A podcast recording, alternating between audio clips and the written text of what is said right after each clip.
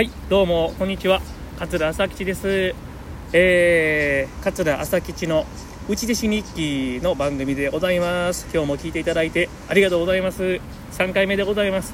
この番組は、えー、僕があの修行中米朝師匠の家で、えー、住み込みの修行、えー、内弟子修行をしてましたあ時の日記をですね3年間分あるんですがそれをまあ読んでいきましてえー、当時こんなことを考えていたんやなとかいろいろ、思い返すというね、えー、まあ、それがメインなんでございますが日記の最後に必ず、え米朝首相の一言というのがありますので、えそれをですね、え読んでいきたいと思っております、え3年間分ありますんでまあ大体、え大学ノート3冊分なんで、1年ぐらいね続けばいいなと思ってるんですが、えー、今日で3回目でございます。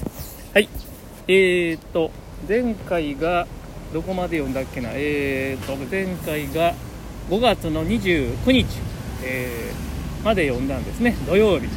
はい、えー、これは三木市に行った車で行った、えー、ざっと1時間かかった。晩ご飯の時米粒を残して怒られた。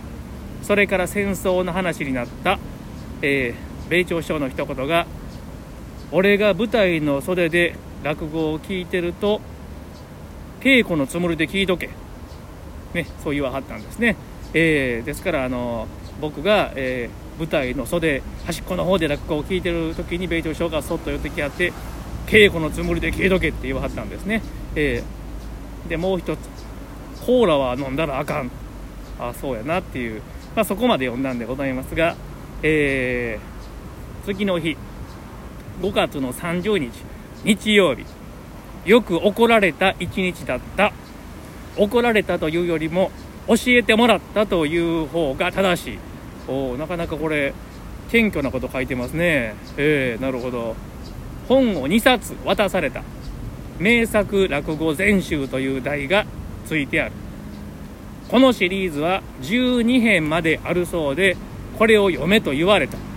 なるほど。うん。米朝師匠の一言。おまはんを見てるとなどうも落語が好きなようには思えん。落語を聞く時は自分に稽古してくれてるつもりで聞け。これ結構また怒ってありますね。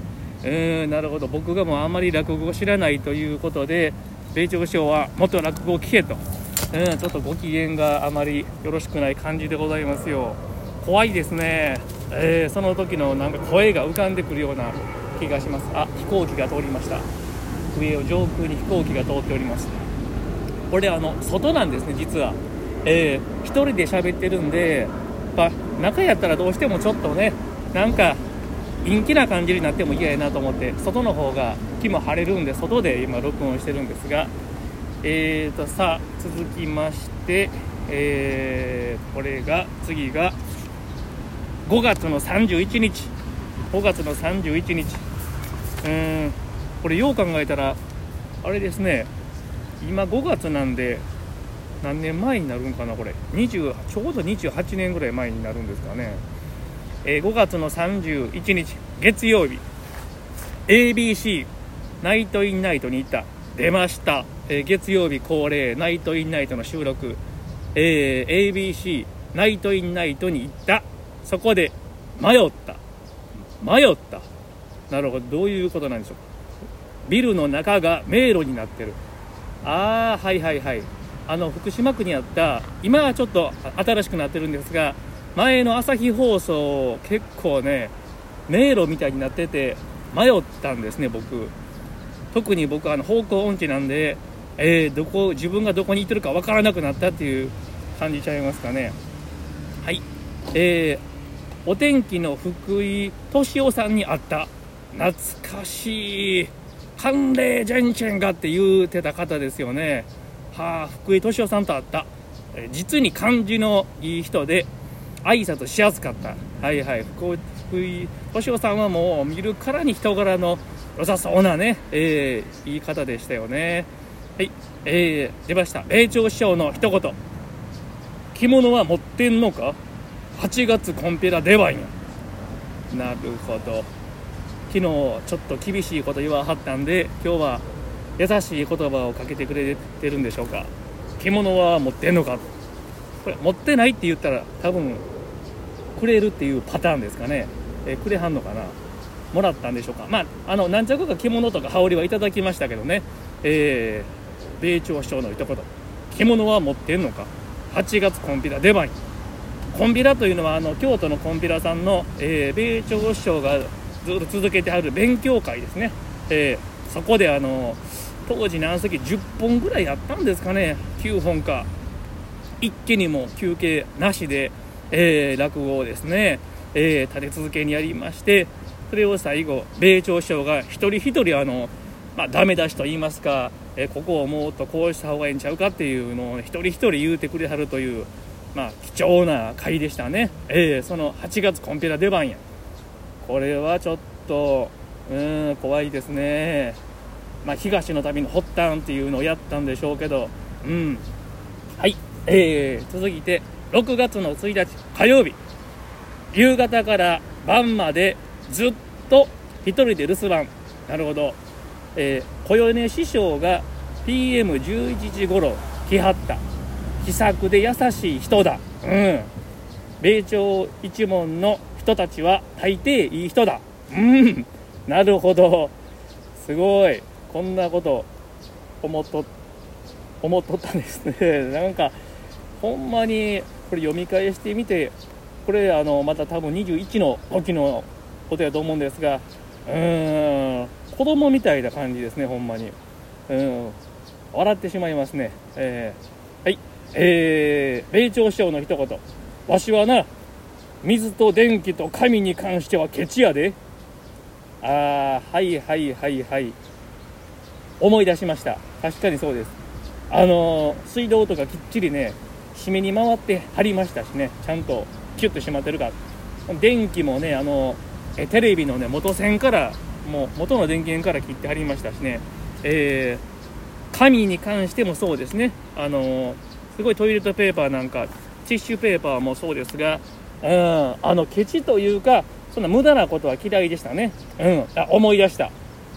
あの内弟子中に米朝首相が寝てはる時にあの枕元の湯飲みあのお茶が半分ぐらい入っとったんですけどバーって手が当たってこぼしはったんですね。で、まあ、あの僕がとっさに慌ててあの近くにあるあのティッシュをペペって10枚ぐらい取って拭いたらめちゃめちゃ怒られましたね。ええー、無駄なことそんな感すんなっていう感じでめちゃめちゃ怒られました。そんなもん何枚取っても拭かれへんねやみたいな感じで激鱗に触れました。えー、水と電気と紙に関してはケチやでというまあ、ケチというかそんな無駄なことはしないということですね、えー、いろいろ思い出しますね。なんか、ちょっと読んでいくのが怖くなってくるぐらいのねえー、当時のことが蘇ってきます。はい、えー、6月の2日水曜日、えー、師匠に稽古をつけてもうた。これまでで一番長かったと思う。そしてきつかった。はい、えー、師匠というのはあの吉兆師匠のことですね。えー、うちの師匠は吉兆桂吉兆でございます、えー、で、まあ、大師匠の米朝師匠の家に、まあ、預かり弟子という形で預けられてるんですね、えー、ですからまあ、えー、お稽古はうちの師匠につけてもらったんですね。これまでで一番長かった。そしてきつかった。うん当時のねお稽古はね特にあの初め入って1年とか2年、えー、はきついですよね。もうしびれは切れてくるし、えー、もう全然もうセリフも覚えられへんし、うん、思い出しますね。はい、えー、米朝師匠の一言、今日どこまで行った？なるほど。うん。うちの師匠にお稽古つけてもらって、今日どこまで行ったんや？というふうに気にしてかけてくれてはるんですね。8月コンペラ出番やとも言うてくれて、言うてもらって、言うてもらってるんでね。はい、次、6月3日木曜日。昼間よく寝た。おええんかいなうちで支柱やけどよく寝たって寝る暇があったんでしょうか？米座兄さんが来はった、えー、PM11 時頃帰りはった。霊長師匠の一言。鬼平犯科帳読め。あとみかん食え。はい。もうこれで米朝師匠の一言は僕はもうねあのもう決めたことがあってもう脚色せずにあの米朝賞の言葉をそのまま書いて書こうと思ったんですね、えー、ですからまあそれはちょっと値打ちやと思うんですが全く脚色してないんで鬼平鬼平犯科帳読め。みかん食え。みかん食え書く必要があったんでしょうか。えー、まあ、米朝賞鬼平犯科帳好きでしたね。池波池波正太郎さんのねほんまによう読んではりましたけど、えー、鬼平犯科帳読めというのは何なんでしょうか。これは落語にもちょっとあの勉強になるよということを言うてはった言うてくれてはるんですかね。はい。次。6月4日金曜日。踊りの稽古をした。黒田節というやつ。飲めば飲む。これはちょっと読読めないけど読みます。えー、なんてダラダラした曲って書いてますけど今はそんなこと思ってません。当時21歳。アホですね。黒田節という名曲。えー、ダラダラした曲とか言うてますよ。ダメ本当にもう、えー、当時の僕ダメですよこれ。はい。あでもねこの黒田節はね多分ねあの米米朝首の奥さんにこれお稽古してもらったんですね黒田節。うん。米朝首の奥さんは若柳吉古金というねあのー、踊りのお師匠ですからね。ええ。ー、あ黒田節お稽古してくれはったんや。あ今日は米朝首の一言やないわ。奥さんの一言になってますよ。え？ー、奥さんの一言。気遣いは芸にも関係する。おっしゃる通りでございます。奥さんのおっしゃる通りでございます。はい。気遣いは芸にも関係する。奥さん大ママにもよう怒られたな。うんまあねあのどういうんですかね。奥さんには大ママにはまあほぼ毎日怒られてましたね。ええー。えー、もう毎日何か送られてました。米朝師匠は、えー、まあ3日とか4日に1回ガーンって大きなのをガツンってくるんでございますね、えー、さあ次。6月5日。はい、えー、これはあ読めません、えー、読めませんこれは。うん。えー、そうですね。うん。あでもねこれ珍しくえ吉兆師匠の一言っていうのを書いてますね。はい。では吉兆師匠の一言。うち弟子は一言で言うたら辛抱しに行ってるんや。ありがとうございます。うちの師匠の一言。あれね僕に言うてくれましたよ。うち弟子は一言で言うたら辛抱しに行ってるんや。はい。辛抱しに行ってるんですね。えー、分かりました。師匠の一言ですね。はい。次。えー、6月6日。日曜日、えー、雇用、小米町兄さんが、小米町兄さんと奥さんが来はった。あ、なるほど。小米町兄さんが夫婦で来はったんですね。えー、えー、ほう。